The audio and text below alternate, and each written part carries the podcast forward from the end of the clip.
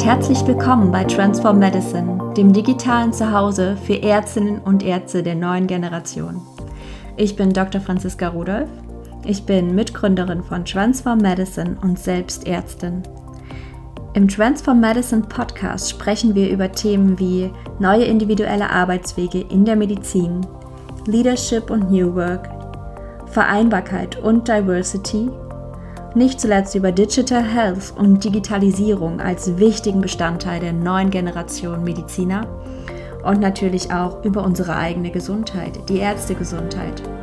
All das verpackt in spannende, abwechslungsreiche Formate, in Solo-Folgen, in denen wir unser Wissen mit dir teilen, Einblicke hinter die Kulissen von Transform Medicine geben und natürlich Experteninterviews, in denen wir Experten zu bestimmten Themen befragen und in denen sie ihre individuelle Geschichte mit dir teilen werden. Ich wünsche dir nun viel, viel Spaß mit der heutigen Folge und let's transform medicine together. In der heutigen Folge hört ihr ein Interview mit unserer kooperierenden Rechtsanwältin, Fachanwältin für Medizinrecht Christine Mem. Sie ist eine ganz, ganz spannende Frau und hat sowohl Jura als auch Medizin studiert, um ja schon ganz früh diese beiden Fachbereiche miteinander verbinden zu können und auch wirklich zu wissen, wovon sie spricht. Und ihr Weg führte sie nicht nur durch die behördlichen Strukturen der Ärztekammer und hat natürlich auch die Spielregeln in der Ärztekammer dort kennenlernen dürfen, Sie führten sie auch in den Bereich Startup und Digital Health und dort liegt immer noch ihre Begeisterung. Natürlich macht sie mittlerweile in eigener Kanzlei die ganz normale Beratung eines Medizinrechtlers von ja, Problemfällen für Ärzte und Praxen oder auch Kliniken, aber auch eben immer noch mit großem Engagement unterstützt sie Digital Health oder Startups im Gesundheitsbereich bei der Ausgründung oder ja bei der Weiterentwicklung und auch vielleicht bei der Produktentwicklung und so weiter. Sie wird es uns selber erzählen. Und ja, ich bin immer noch sehr dankbar, wir sind immer noch sehr dankbar, Christine für Transform Medicine gewinnen zu können und da ihren unerschütterlichen Entwicklergeist mitnehmen zu können, ihr innovatives Denken von dem profitieren zu können und Sie wird euch selber erklären, warum ihr Credo lautet, dass wir nicht durch das Rechtliche neue Projekte, neue innovative Projekte verhindern sollten, sondern eher schauen sollten, wie wir sie rechtlich kreativ und unterstützend auf den Weg bringen können. Und deswegen wünsche ich dir heute ganz, ganz viel Spaß mit dieser tollen Folge, mit dem Interview mit Christine Mem und bin ganz gespannt, was ihr für Fragen oder Feedbacks im Anschluss für uns habt. Viel Spaß beim Reinhören. Ja, heute als Podcast-Gast haben wir die liebe Christine Mem. Sie ist Anwältin, hat Jura studiert und ist aber auch gleichzeitig Ärztin und verbindet das Ganze mit einer Tätigkeit als Anwältin für Medizinrecht. Und wir konnten sie als ja, Beraterin und ähm, Unterstützerin für Transform Medicine gewinnen. Und deswegen lernt ihr sie heute hier im Podcast kennen. Und vorstellen können sich unsere Gäste immer am besten selbst. Und deswegen heiße ich dich herzlich willkommen, Christine, und übergebe das Wort. Erzähl doch unseren Zuhörern, wer bist du? Vielen Dank, liebe Franziska. Vielen Dank für die Einladung. Vielen Dank auch, dass ich Teil von Transform Medicine sein darf. Ähm, eine großartige Bewegung, aber da sprechen wir auch später nochmal drüber. Wer ich bin, ich bin ja Christine Nemm, ich bin niedergelassene Rechtsanwältin in Erfurt und ich habe mich schon sehr frühzeitig auf das Gebiet des Medizinrechts spezialisiert, wusste eigentlich gleich im Studium von Anfang an, dass ich nur Medizinrecht machen möchte und sonst nichts anderes. Und äh, ja, habe das auch so gemacht, bin dann sehr schnell, quasi noch bevor ich überhaupt mein zweites Staatsexamen ganz fertig hatte, schon in die Ärztekammer, in die Landesärztekammer in Thüringen gegangen, was für mich eine großartige Möglichkeit war, einfach um in das äh, Thema einzusteigen und äh, viele Dinge zu lernen. Äh, war dort für acht Jahre tätig, also habe mein zweites Staatsexamen Jura natürlich gemacht, ja, bin dann dort weitergearbeitet für ja, acht Jahre insgesamt und habe mich dann dazu entschlossen, eine Auszeit zu nehmen, eine Weltreise zu machen und bin im Anschluss in die Startup-Szene eingetaucht, ähm, wo ich das Glück hatte, sehr früh gleich mit dem Company Builder Heartbeat Labs zusammenzuarbeiten und äh, sozusagen diese ganze Digital Health Szene von den Kinderschuhen an mit zu begleiten. Habe mich in der Zeit als Kanzlei ausgegründet und berate jetzt meine Mandanten, die vorwiegend Ärztinnen und Ärzte sind oder eben auch Startups äh, im Bereich der Digital Health in, ja, Szene. Und es macht mir sehr viel Spaß. Ich bin äh, sehr gerne Medizinrechtsanwältin. Ich arbeite sehr gerne mit den inspirierenden jungen Menschen zusammen, die immer gute Ideen haben. Und mir macht es besonders viel Spaß, äh, als Anwältin nicht ja, Dinge zu verhindern, sondern zu sehen, wie man Dinge möglich machen kann. Ja, vielen Dank. Da waren jetzt ganz, ganz viele Sachen dabei, auf die ich gerne noch mal näher eingehen will. Und als allererstes interessiert mich, wie man dazu kommt oder wie du dazu gekommen bist, Medizin und Jura gleichzeitig zu studieren. Wie hat sich das ergeben? Ja, das hat sich eigentlich so ergeben, dass ich ähm, ja, also auf der einen Seite natürlich immer wusste, dass ich, äh, wenn überhaupt Jura, dann wirklich nur Medizinrecht machen möchte. Medizinrecht gab es damals als Fachanwalt oder als Fachgebiet, aber noch nicht. Ähm, ich hatte das Glück, dass ich einen Professor im Zivilrecht hatte, der der erste war, der ein Institut für Medizinrecht in Deutschland gegründet hat, dann allerdings in Regensburg. Ähm, ich habe in Jena studiert und ich wusste, hm, wenn ich im Medizinrecht tätig sein möchte, dann muss ich auch was von den Inhalten verstehen. Letztendlich dreht sich bei uns ja sehr viel auch um medizinische Gutachten. Und äh, wenn man die medizinischen Begriffe nicht kennt, dann ist das sozusagen ein Buch mit sieben Siegeln.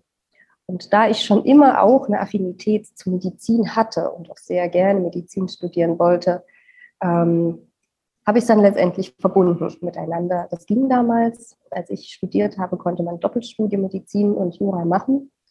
Ähm, und ja, das habe ich dann die Chance ergriffen, um dann einfach ähm, zu sagen, ich, ich möchte auf der einen Seite einfach wissen, wovon ich spreche in meinem Fachgebiet, auf der anderen Seite aber auch, meinen zukünftigen Mandanten nicht nur als Anwältin, sondern auch ein Stück weit als Kollegin entgegentreten, auch wenn ich das natürlich ohne die berufliche Erfahrung nur bis zu einem gewissen Grad kann. Aber einfach, um ja da auch äh, viel mehr Affinität und Verständnis von meiner Seite auch reinzubringen. Ja, sehr spannend. Jetzt könnte man denken, das ist irgendwie ein unmögliches Unterfangen, beides zu verbinden. Mhm. Wie ging das denn? Es ging super. ich gebe ganz ehrlich zu, das war auch so ein bisschen ein kleines Projekt von mir ganz am Anfang.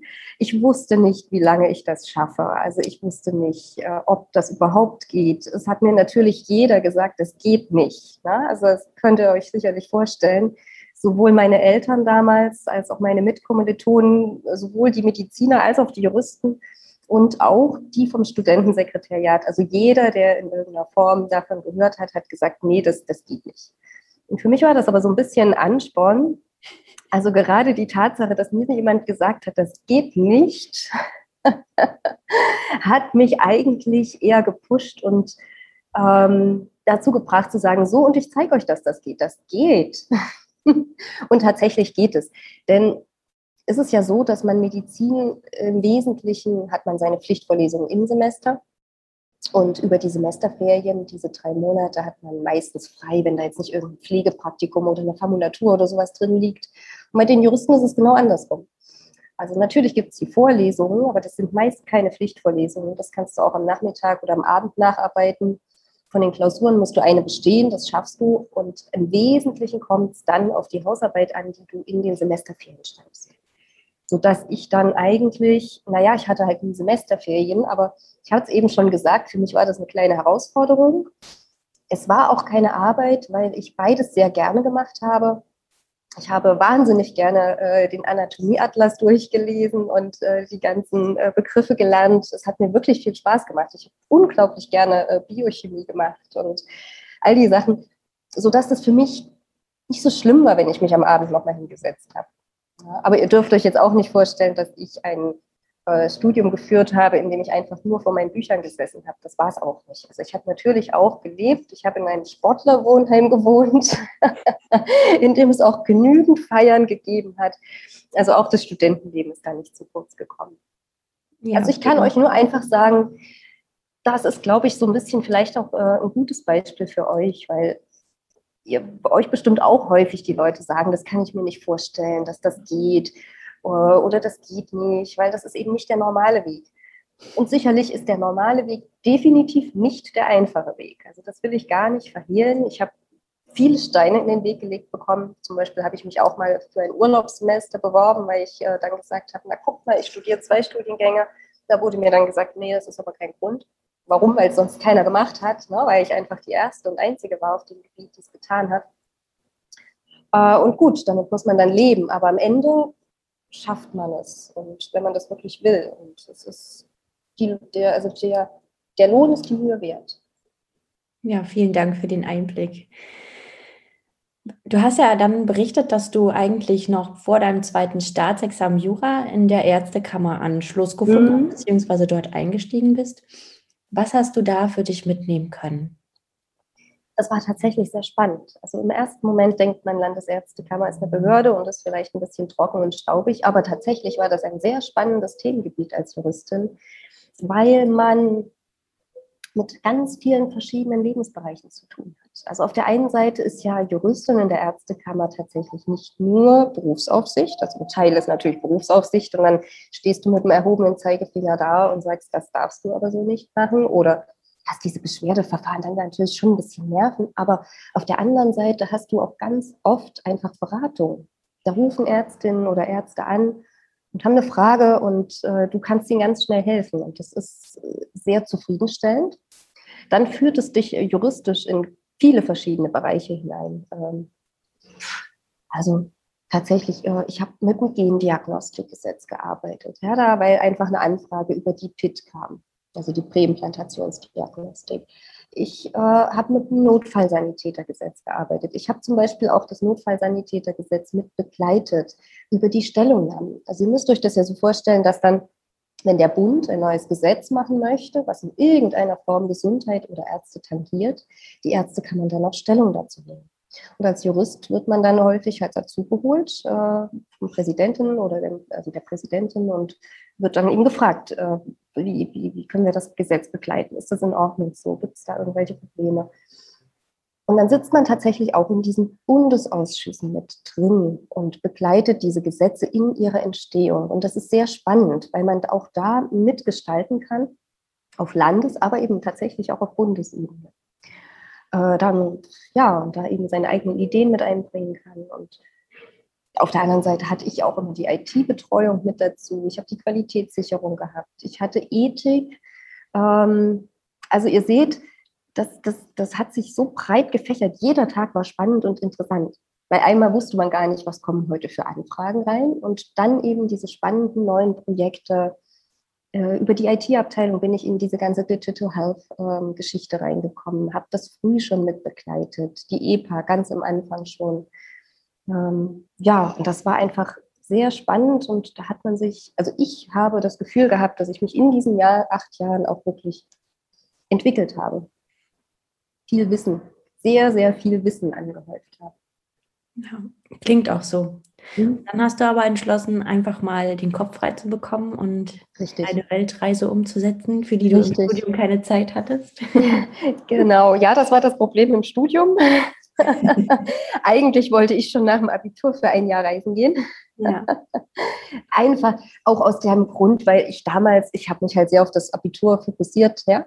Und äh, als das Abitur dann abgeschlossen war, wusste ich überhaupt nicht, was ich machen soll.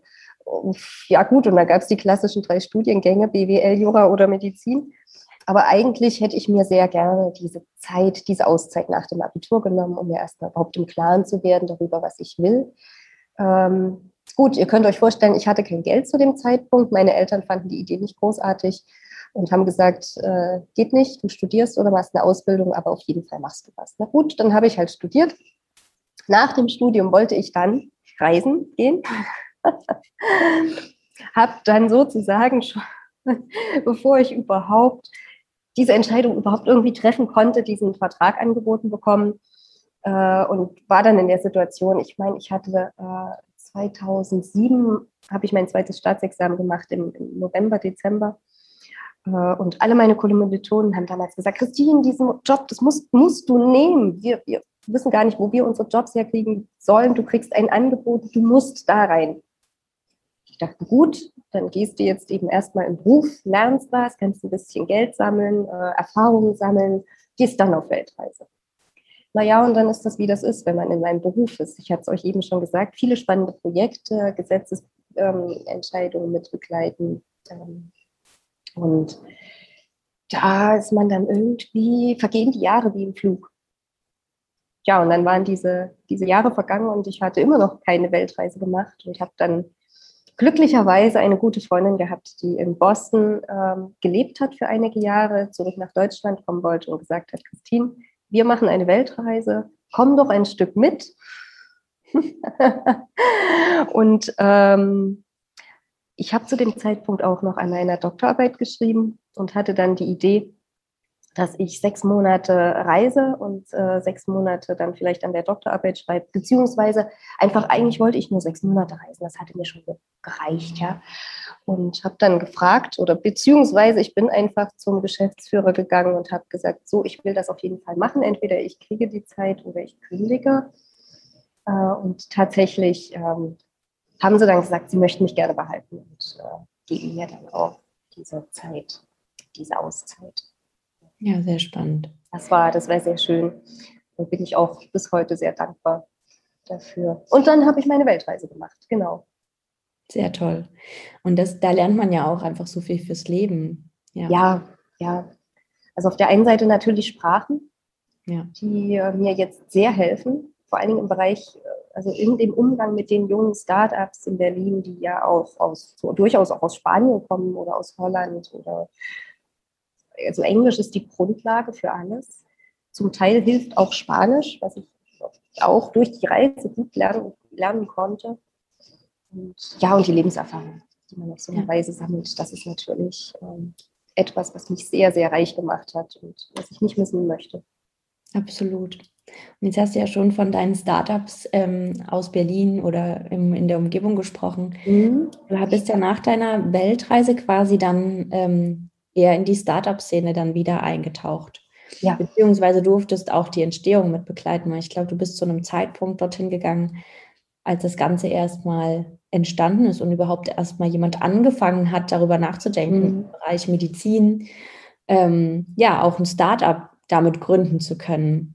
Berichte doch gerne mal davon.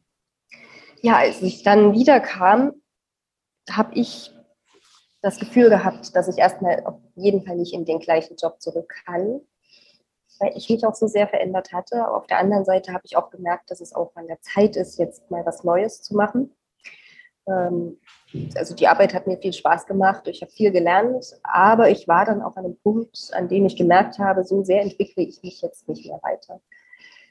Ja, und dann habe ich gedacht, jetzt gehe ich mal auf die andere Seite. Jetzt gehe ich mal raus aus, dem, aus der Behördenstruktur wobei die Landesärztekammer ja keine Behörde, sondern eine Selbstverwaltung ist, aber trotz allem ist es ja doch ein bisschen ähnlich, eine Behörde. Und habe mir gedacht, jetzt will ich in die Wirtschaft. Und habe mich in Berlin, also eigentlich, also ganz ursprünglich, gebe ich ehrlich zu, wollte ich eigentlich in die Entwicklungshilfe.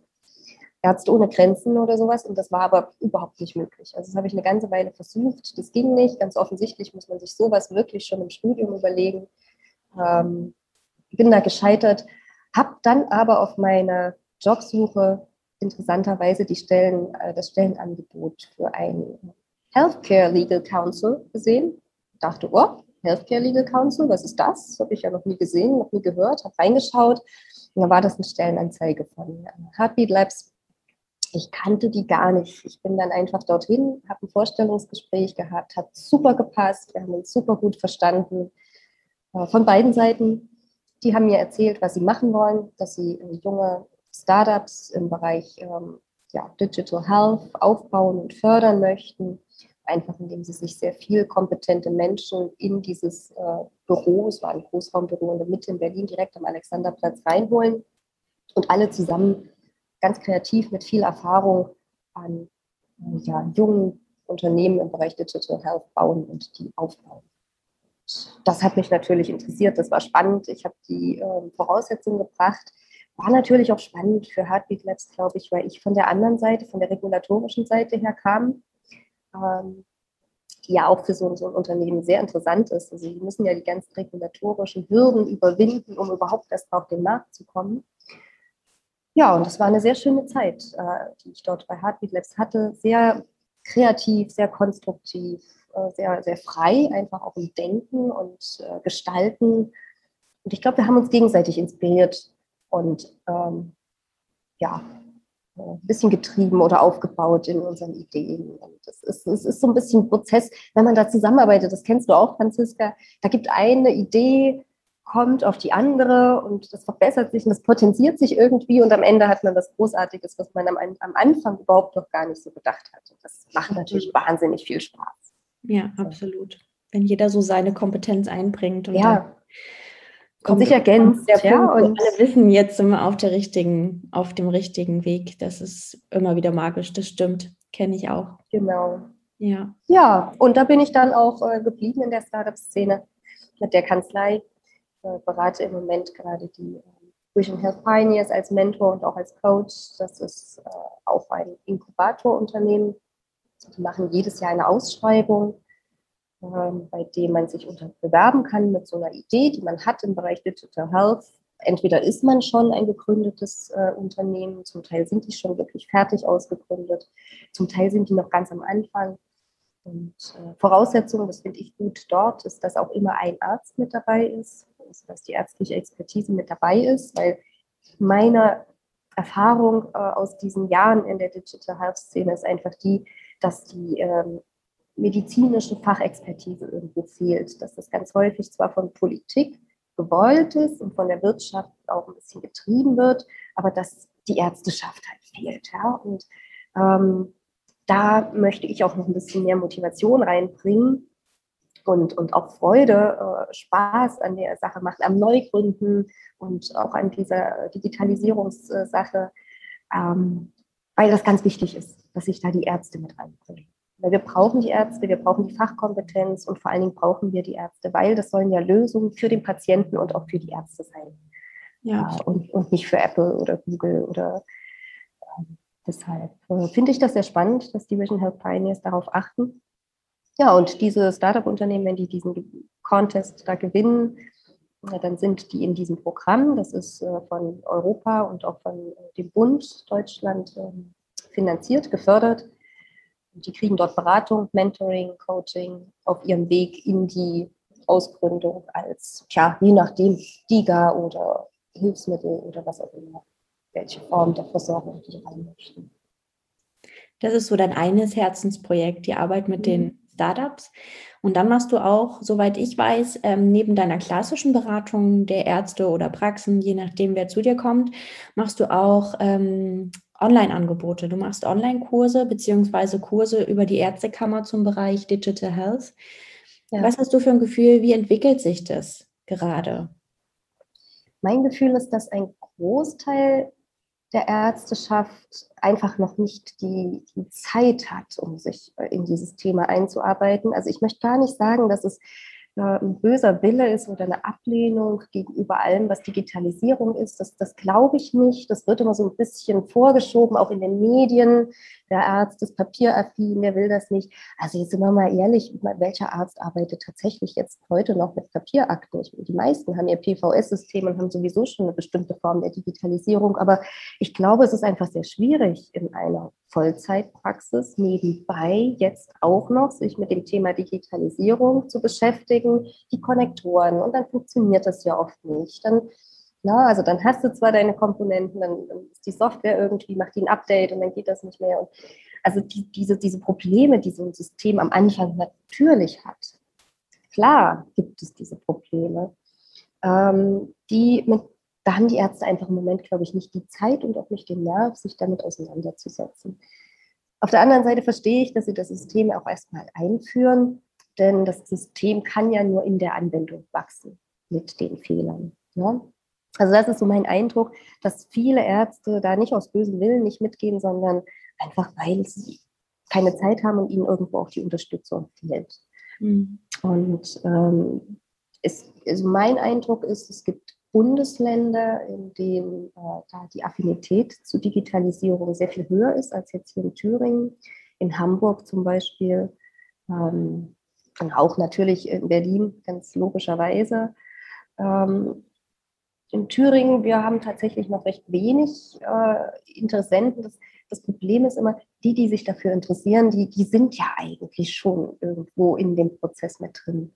Und wir wollen eigentlich auch die erreichen oder ich möchte die erreichen, äh, die halt in ihrer Praxis völlig überfordert sind und einfach sagen, oh, gib mir irgendwas an die Hand, ich brauche jetzt eine schnelle Hilfe brauche irgendwie ein Update, ich brauche ein bisschen Informationen, die praxisgerecht aufbereitet ist. Ich muss nicht wissen, wo in der TI wann die Daten liegen und wie äh, diese Technik dahinter funktioniert.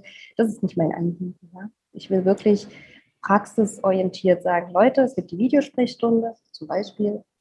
Äh, ihr könnt die unter diesen Voraussetzungen äh, könnt ihr die anwenden, auf das müsst ihr achten, da müsst ihr bei der Dokumentation drauf achten, achtet drauf, dass ihr nur zertifizierte Anbieter nehmt.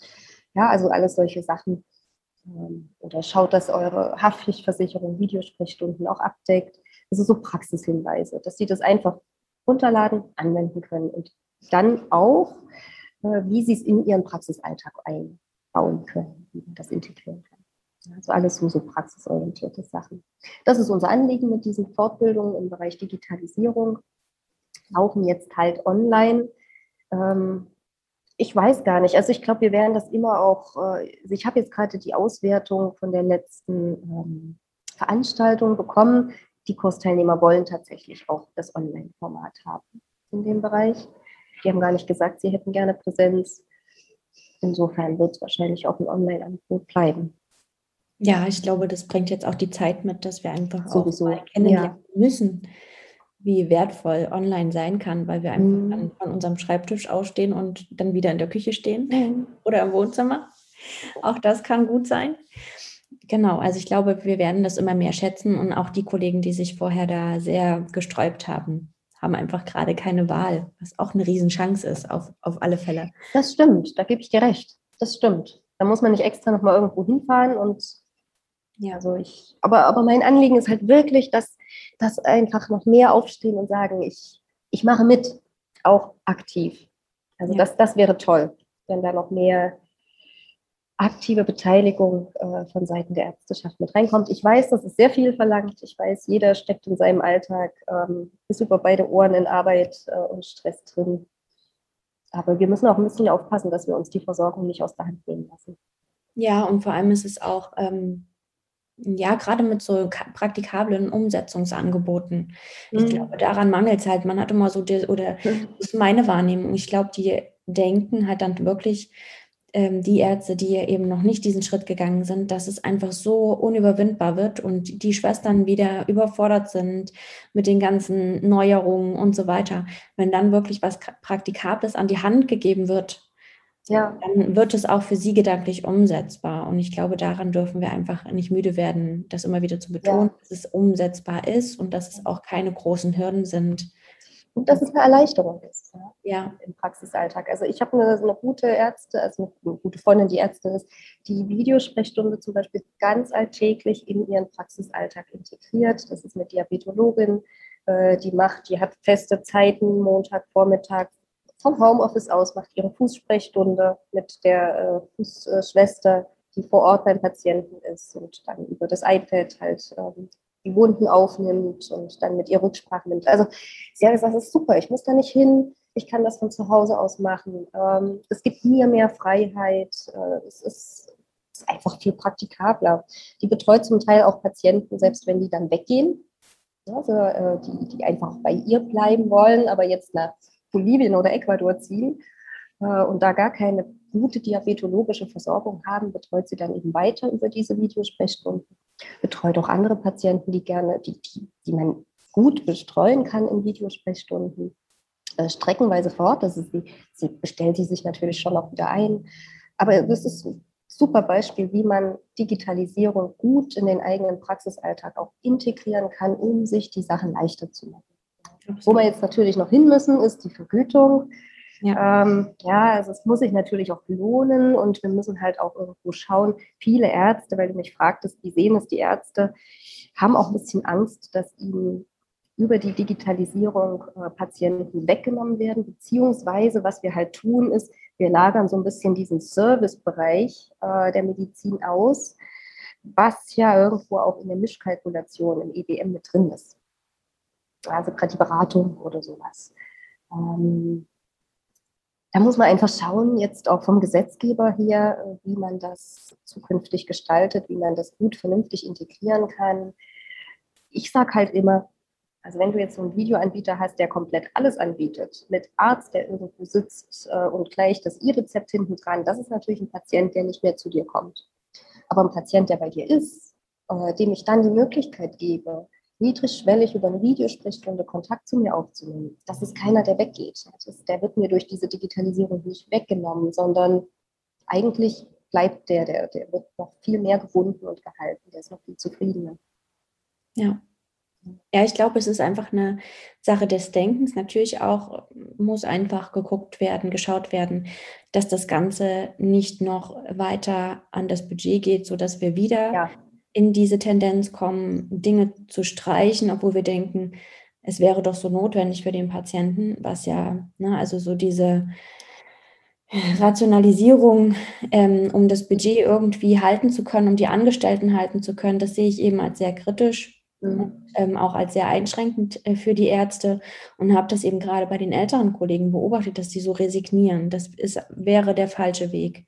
Aber das als Chance zu nutzen, auch denen, die einfach auch ähm, nicht in der Lage sind, immer zu kommen, ne, auch die, die, die Geh-Eingeschränkten. Mhm. Natürlich muss man da auch wieder schauen, haben sie überhaupt die Möglichkeit, so mit mir in Kontakt zu treten. Aber gerade wenn eine Schwester mobil wäre, ist das ja ein ganz, ganz tolles, ähm, eine ganz, ganz tolle Möglichkeit die nochmal eine ganz neue Facette aufbringt. Richtig, genau. Über die NEPA oder so kannst du das ja super integrieren. Und, äh, und für die Chroniker finde ich auch. Also ich habe jetzt einige Lösungen für Chroniker-Patienten gesehen. Gestern erst ein Mandantengespräch gehabt äh, mit jemandem, der großartige Ideen hat in dem Bereich. Und das ist natürlich toll, ja, wenn du so einen Chroniker, der sonst eben tatsächlich halt nur einmal im Quartal kommt ähm, und ja, naja, gut, den siehst du dann halt einmal, da hast du halt die Vitalparameter einmal im Quartal, aber so richtig weißt du nicht, wie es dem zwischendurch geht. Und wenn du da so eine Lösung hast, natürlich, wenn der das möchte, dann kannst du den tatsächlich wirklich ähm, gut an die Hand nehmen und permanent irgendwie gut führen in der Medikation, in der Über Überwachung der Vitalparameter und kannst ihn ganz anders und viel besser behandeln. Ja, ja. Gerade für die Generation, die jetzt mit den digitalen Medien aufwächst, finde ich das eine wahnsinnige Chance. Mhm. Ähm, ich kenne die ähm, Esine Lauterbach, die ähm, eine App für Herzpatienten, Herzinsuffizienzpatienten mhm. geworfen hat oder beziehungsweise jetzt da gerade in, in der Einreichung ist, in der Phase, dass sie genehmigt wird, mhm. die eben auch gesagt hat, ich sehe, die, die Patienten wissen, die, die schreiben ihre Werte auf, das ist ganz toll und sehens ähm, verschlechtert sich da was, aber sie erkennen es natürlich nicht, ne, weil sie diese Expertise nicht haben. Ja, genau. Und dann ähm, eben das in eine App einzutragen und da wie ein Frühwarnsystem zu integrieren, das ist eine Riesenchance. Und das gibt es natürlich bei vielen anderen Krankheitsbildern auch. Genau. Diese Möglichkeit. Genau, das kannst du auf jede chronische Krankheit übertragen, ob das der Diabetes ist, ob das die Herzinsuffizienz ist, die COPD, die, ja, es ist, ähm, ich meine, man muss das wollen als Patient. Ähm, da ist vielleicht nicht jeder der geeignete, aber ich bin mir ganz sicher, da gibt es viele, die sind sehr dankbar für diese äh, Hilfe. Wie du schon sagst, der Patient kann es ja gar nicht einschätzen. Er hat ja auch viel Unsicherheit. Ja. Ähm, und das, du kannst dich vielleicht viel besser einstellen, auch gerade bei Diabetikern. Kannst auch schneller reagieren, wenn der mal einen Unterzucker hat und äh, du kriegst dann die Alarm, das Alarmsystem. Äh, also Alarm darf man es ja nicht nennen, aber du kriegst dann du kriegst dann den Hinweis, dass es dem Patienten nicht gut geht, kannst Kontakt zu dem Patienten aufnehmen, kannst du ihn wirklich führen durch diese Krise. Also ich finde es ich find's tolle, es ist ein toller, eröffnet ganz tolle Anwendungsmöglichkeiten. Absolut. Und jetzt haben wir ganz viel über Digitalisierung gesprochen. Und mhm. ähm, ja, also gerade auch wir im Netzwerk, wir haben immer wieder die Rückmeldung, dass gerade wenn Wege gesucht werden, einen alternativen Weg zu gehen, zum Beispiel auch, wir haben auch einige dabei, die davon träumen, eine App aufzubauen, um mhm. eben gerade so eine langfristige und auch engere Begleitung möglich zu machen. Ne? Auch da die seine eigenen Kapazitäten zu streuen. Mhm. Dann natürlich auch ganz viele ganzheitliche ähm, Projekte, aber die immer wieder hören, das ginge nicht. Du musst deine Approbation abgeben, wenn du alternativ ärztlich arbeitest. Und ähm, ja, das ist alles nicht umsetzbar, weil es nicht den Normen entspricht. Und du bist ja eher, ja, du denkst eher anders. Du sagst nicht, warum es nicht geht, sondern du ähm, versuchst einfach einen Weg möglich zu machen. Hm. Ich finde, das ist die Aufgabe von uns Juristen. Also wir sehen ja, wir werden ja oft als die Verhinderer gesehen. Es sind sicherlich auch viele Kollegen, die einfach immer nur sagen, das geht nicht und das geht nicht. Aber also aus meiner Sicht ist meinem Mandanten damit nicht geholfen wenn ich ihm sage, was nicht geht, dann geht er letztendlich raus und ist äh, unzufrieden, wenn ich doch eigentlich weiß, wie es gehen würde. Ja, warum sollte ich damit äh, dann hinterm Berg halten? Also meine, meine Devise ist eigentlich die, nicht nur eigentlich, meine Devise ist die, dass ich meinen Mandanten äh, sage, wo Probleme liegen und ihnen dann aber auch gleich mit auf den Weg gebe, wie man diese Probleme umgehen kann. Also, dass man Vielleicht lässt sich diese Vision, die Sie im Kopf haben, nicht immer genau so verwirklichen, wie Sie sich das vorstellen. Aber vielleicht lässt sich etwas anderes sehr Nahes äh, verwirklichen, was eigentlich äh, dann genauso zufriedenstellend ist. Oder vielleicht kommt man auch dorthin, wo Sie hinwollen, nur eben auf anderen Wegen. Also da gibt es immer Möglichkeiten. Und äh, darin sehe ich eigentlich meine Aufgabe ähm, als Juristin, als Anwältin, ja, als jemand, der ja auch hilft und unterstützt, ähm, mit der Expertise dann eben einfach zu sagen, wie, wie kriegen wir das hin? Wie, wie können wir das schaffen? Ja. Und müssen wir die Approbation abgeben, wenn wir nicht im System Natürlich arbeiten? Nicht, nein. jetzt hier mal klarzustellen. Nein. Wie oft wir das und von wie vielen Seiten wir das gehört haben, das ist wirklich erschreckend. Das äh, hat mich wirklich schockiert, dass eben das immer wieder gesagt wird und auch anscheinend in unterschiedlichen Ärztekammern so weitergegeben wird, was natürlich eine Riesenangst macht. Ja, ja natürlich. Natürlich. Aber ich hatte es ja eingangs schon erwähnt. Also mit meinem Studium, das war auch so, dass äh, es gab so viele Menschen, die mir versucht haben, Weg, äh, Steine in den Weg zu legen. Ich kann euch nicht sagen, warum. Aber da muss man einfach drüber gehen. Da muss man dann sagen, gut, die Steine nehme ich und baue mir jetzt was Schönes draus. Ne? Also ähm, eine Treppe oder eine Mauer oder wie auch immer irgendwas, um weiterzukommen. Okay. Und das geht, das geht. Also man braucht halt einfach den Mut und auch das Selbstvertrauen. Einfach nicht den, den Glauben daran verlieren, dass das klappen, klappen wird. Also ich habe da nie dran gezweifelt, dass das klappen wird und dann klappt es auch. Ich glaube, das ist so das Geheimnis schlechthin. Und wie gesagt, also wenn da Leute kommen und sagen, das geht nicht, ja, dann geht weiter und sucht euch jemanden, der sagt, okay, das geht vielleicht nicht so, aber anders geht es auf jeden Fall. Sehr schön. Das ist nochmal ein kreativer Hinweis. Ich mag kreative Lösungen. es gibt immer einen Weg. Absolut. Absolut. Das finde ich toll. Sucht ja jemanden, der sagt, so vielleicht nicht, aber anders. Das finde ich mhm. gut. Jetzt lass uns nochmal drauf schauen. Wir haben uns ja quasi ohne Transfer Medicine kennengelernt. Ja. Aber als ich dir davon berichtet habe, ähm, fandest du das Projekt ganz, ganz toll. Was verbindest du mit Transfer Medicine? Ja, das sagt ja der Name schon. Transform Medicine, ähm, die Medizin neu gedacht. Also ich finde es ganz toll, dass ihr Hilfe und Unterstützung gebt für die Menschen, die äh, neue, inspirierende Ideen haben äh, und da einfach auch so ein bisschen Hilfe brauchen, um Hilfe und Unterstützung brauchen, um auf den Weg zu kommen. Ich weiß selbst, ich habe ja selbst auch ausgegründet äh, mit der Kanzlei, da kommen Dinge auf einen zu, ja, äh, mit denen hätte man vorher nicht gerechnet. Und gerade am Anfang, ja, wenn du in der Phase bist, dass du auch alles selbst machen musst und du dir dann irgendwie eine Photoshop-Monatsabo runterlädst, weil du dein Marketing eben selber machen musst.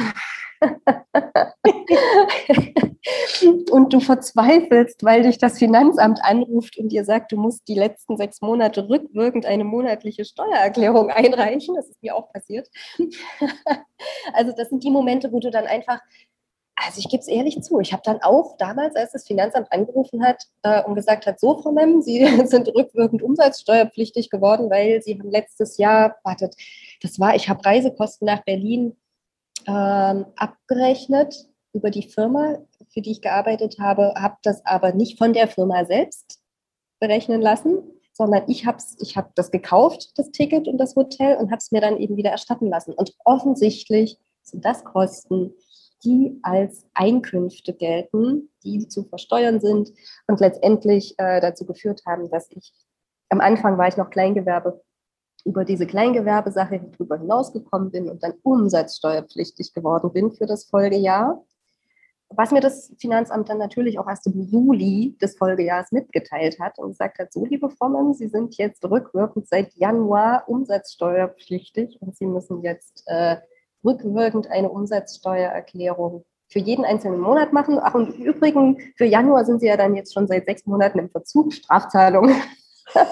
also das war wirklich so ein Moment, da gebe ich ehrlich zu, da hätte ich heulen können also da habe ich geheult. Ja, da habe ich wirklich in dem Telefon zu der Frau gesagt, gute Frau, ich, ich kann nicht mehr, ich, ich bin, mir wächst das jetzt hier wirklich alles über den Kopf. Ich äh, bin kurz davor, alles wieder aufzugeben und wieder ins Ausland zu gehen. Ich, ich, ich schaffe das nicht. Äh, das hat sie natürlich relativ wenig interessiert. Ja. Äh, ja, was musste ich machen? Ich musste natürlich alles zusammensammeln und zu einer Steuerberaterin gehen und dort äh, um Hilfe bitten und ja, das hat sie dann auch getan. Aber das, das, aber das sind halt einfach so Momente, da brauchst du Hilfe und Unterstützung. Und das finde ich toll, dass ihr das macht, dass ihr ähm, Leute, die solche inspirierenden Ideen haben, an die Hand nehmt äh, und ihnen die Möglichkeit gebt, da eben auch Steuerberatung in Anspruch zu nehmen, da auch junge Leute zu haben, das ist ja auch wichtig. Also gerade wenn du jetzt so eine inspirierende neue Idee hast, dann brauchst du auch Berater, die proaktiv sind, ja, die nicht so konservativ und verstaubt und rückschrittlich sind. Da brauchst du jemanden, der deine Idee unterstützt und mhm. der dir vielleicht auch ja außerhalb von seinen üblichen Konzepten ähm, Angebote macht. Einfach zum Beispiel, da kann ich jetzt einfach anrufen, weil das Finanzamt hat gerade bei mir angerufen und da kann ich unkompliziert einfach eine Hilfe erfahren. Das finde ich bei euch gut. Ihr habt solche Partner gesucht äh, solche proaktiven, jungen, fortschrittlich denkenden und auch äh, inspirierten Menschen, die von, sich von Ideen auch einfach schnell mitreißen lassen und da auch wirklich mitgehen. Das ist für mich sehr wichtig in diesem Bereich. Und das finde ich ganz toll an eurem Netzwerk. Da habt ihr sicherlich auch sehr viel Arbeit reingesteckt, solche Menschen zu finden und äh, in das Netzwerk reinzubringen. Und das ist für mich äh, das perfekte Konzept, um Leuten, die Medizin für die Zukunft neu denken wollen, die richtige Unterstützung und Hilfe zu geben. Ja, vielen Dank dafür. Und ich darf an dieser Stelle sagen, dass auch im steuerlichen Bereich ähm, Hilfe unterwegs ist, beziehungsweise gefunden ist. Genau, das wusste ich ja schon. Sonst hätte ich das nicht angesprochen, aber das wusste ich ja schon, dass ihr denkt. Genau. Ja, absolut. Und ähm, ich glaube, dass diese Herausforderung haben wir alle. Ich habe sie mit der Ärztekammer in dieser Form, wo ich regelmäßig denke, oh Gott, lohnt sich das jetzt hier? Nein, ist alles gut. Einmal tief durchatmen. Genau, ich glaube, wir sind alle an diesem Punkt irgendwann zwischendurch, oder? Es, ja, absolut. Und das ist ganz, ganz wichtig, ähm, dass, ähm, mhm. ja, ich glaube, von außen wird immer nur der Erfolg gesehen und was man letztendlich erreicht hat. Aber der Weg dahin, dass das einfach auch ganz viele Steine waren, viel Unverständnis mhm. und viele Tränen und viel Schweiß und Blut und sich die ja. Hände dreckig machen und ja. wieder aufstehen. Viele durchgearbeitete Nächte. Dürfen wir nicht müde werden zu sagen, weil äh, wir sind nicht auf diesem Thron äh, gelandet und äh, sind von dort aus gestartet. Nein, ich glaube keiner von uns. Ich glaube, also, ich, also ich persönlich sehe mich auch gar nicht auf irgendeinem Thron. Ich bin immer noch auf dem Weg ähm, und habe viele, viele Ideen, die ich umsetzen möchte. Und ähm, Transform Medicine ist einfach ein wunderschöner äh, Begleiter auf diesem Weg, weil es mir auch wieder so viel ähm, Motivation gibt, einfach zu sehen, was daraus entstehen kann. Und umso mehr noch äh, Motivation, äh, solche Menschen wie dich auf diesem Weg zu treffen. Deswegen Dankeschön. danke ich dir sehr, dass du heute hier warst und ähm, keine Sorge, es werden noch weitere, auch inhaltlich ganz spannende Folgen mit dir folgen. Ich freue mich drauf. Äh, wir wollten jetzt erstmal, dass ihr Christine kennenlernt, ihr Denken kennenlernt und auch ja, verstehen lernt, warum wir sie hier bei Transform Medicine in unseren Expertenpool mit aufgenommen haben, weil sie einfach unglaublich gut zu unserer Idee und Vision passt. Und ja, nochmal vielen Dank, dass du da warst. Möchtest du noch was sagen, so zum Schluss? Lasst euch nicht unterkriegen. Denkt und glaubt an eure Idee und ja, macht das. Macht das, wenn ihr das äh, in eurem Kopf drin habt und das wirklich machen wollt und das die Vision ist, kann ich euch nur sagen, all in und macht, was ihr gerne umsetzen wollt. Vielen Dank. Ich danke euch. Vielen Dank für die Einladung und ich freue mich auf die äh, weiteren inhaltlichen oder ja, auch anderweitig. Ich bin immer da. Ihr könnt mich sehr gerne anrufen. Ich äh, freue mich auf jede Zusammenarbeit und jeden Kontakt. Und ja, vielen Dank. Sehr gerne. Vielen Dank, dass du dir Zeit genommen hast und die heutige Folge vom Transform Medicine Podcast angehört hast. Wenn dir die heutige Folge oder generell der Podcast gefällt, dann zögere nicht und teile sie mit Freunden, mit Bekannten und vor allem Kollegen, damit wir einfach noch bekannter werden, damit die Botschaft von Transform Medicine in die Welt kommt. Wenn du eine Frage an uns hast oder einen Wunsch für ein Thema im Podcast zum Beispiel, dann zögere nicht und schreib uns oder besuch uns unter www.transform-medicine.com auf unserer Website erfährst du alles zum Projekt Transform Medicine, unserer Vision, über uns als Gründerinnen von Transform Medicine, natürlich auch mehr Informationen zu unserem Beirat. Und last but not least und ein Herzstück von Transform Medicine, alle Informationen zum Netzwerk der Transform Medicine Association. Wir freuen uns auf dich.